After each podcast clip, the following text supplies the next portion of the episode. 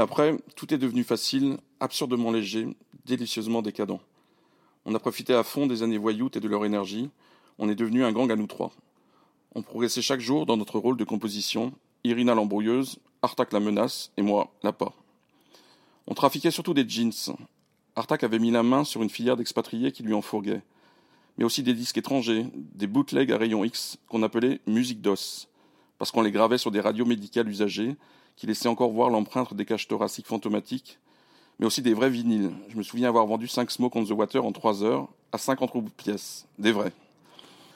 On s'occupait des vieux messieurs et de leurs petits besoins, des Arméniens surtout, mais aussi de gros Géorgiens ronds et chauves. On se sentait protégé dans une bulle d'immunité caucasienne. Avec l'expérience, on arrivait très tard pour s'éviter les longues heures de palabres dans une langue exotique. Le parc Gorky m'avait servi de leçon. La vodka les ramollissait aussi. Ils étaient à point. Des petits vieux inoffensifs qui bandaient mous. On allait à l'essentiel, des mains baladeuses avec ou sans piano. On chorégraphiait notre entrée au bras d'Artac, enlevant nos grands manteaux gris simultanément et découvrant nos robes éblouissantes. Irina optait pour le rouge, en accord avec son tempérament sanguin, moi pour le jaune, ça m'allait mieux au teint. Nous les avions cousus nous-mêmes, d'après des patrons du magazine allemand Burda Moden, un numéro spécial fête de fin d'année, plein de robes de soirée qui valaient bien un jean. Nous étions ainsi déguisés en fil de l'Ouest, facile. Les préparatifs se faisaient toujours chez moi, dès le départ de mon père pour un travail de nuit. Nous étions tous des travailleurs de la nuit. On se maquillait mutuellement, Irinée et moi, en miroir, avec les moyens du bord.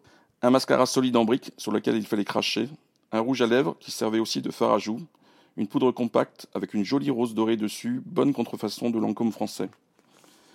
Artax s'occupait de tout, du chauffeur de taxi rabatteur préalable, les lieux clandestins étaient mouvants, à l'échange de cash final. Jamais l'argent ne transita par moi, je n'ai aucune idée de sa répartition. Mais je pense que j'étais une bonne gagneuse en tout cas, plus même qu'Irina. Artak en imposait. Il jouissait d'une petite gloriole dans sa communauté, était champion d'Arménie et espoir olympique d'une nation, et même les gorilles au crâne rasé de deux fois son poids semblaient le craindre ou l'admirer.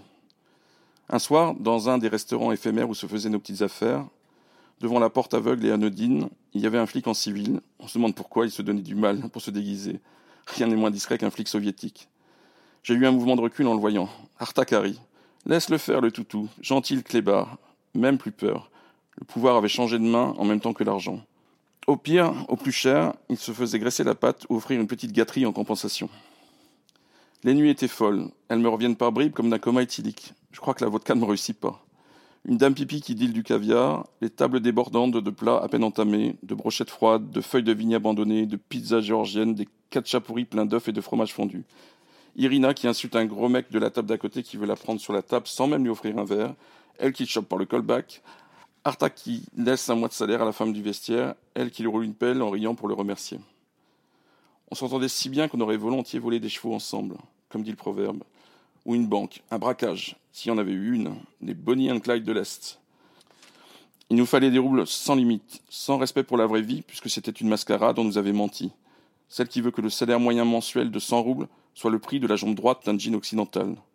On était des amateurs, des petits joueurs heureux, des voleurs à petite semaine, des putes à la petite passe. Il paraît que certaines filles se faisaient en une nuit dans les hôtelines touristes à l'étranger trois mois de salaire en dollars. On a été loin à dessouler. À 20 ans, on ne sent pas venir la gueule de bois. Même à mon premier chancre, j'ai continué à chanter et à danser, comme la cigale de votre fable, avant l'hiver de la syphilis.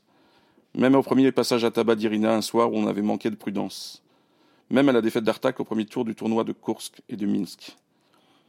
Irina a été la première à avorter. C'était courant en Union soviétique, à la fois encouragé pour permettre à la femme de rester productive et méprisé pour ne pas assurer l'avenir du pays, notamment pour le premier enfant. C'était pratiquement le seul moyen de contrôle des naissances avec les articles numéro 2 défectueux. La pilule n'était que rarement prescrite, accusée de tous les maux. Je crois avoir lu que la femme soviétique avortait en moyenne 7,2 fois au cours de sa vie, mais c'est sans doute une statistique exagérée. Je me demande si ma mère l'a fait. J'ai du mal à me résoudre au calcul froid de probabilité. On noircit tant le tableau cynique de ces années-là. Courant, mais pas banal, pas anodin. Cela ne sera jamais. Cela n'enlève pas la honte non plus. À la polyclinique, elle était partout. Dans les formulaires à remplir, dans l'attente interminable, dans le mépris des infirmières. La femme soviétique est libre de son corps, mais la femme russe n'est pas libre de son ventre. Quand ce fut mon tour, Irina m'a dit T'inquiète pas, Léna, ça ne fait rien, même pas mal. Ce n'était pas vrai. Cela faisait un mal de chienne. On n'avait que ce qu'on méritait, disaient les infirmières, rechignant à une anesthésie locale bâclée. J'ai pleuré, enfin, toutes les larmes de mon corps meurtri. Pleurer sur ma mère, qui n'était plus là pour me dire ce que c'est qu'être une femme. Pleurer sur Artak, qui ne serait pas père, pas de moi en tout cas. La question ne s'était même pas posée. Pleurer de ne pas avoir de vie intérieure à opposer à cette violence.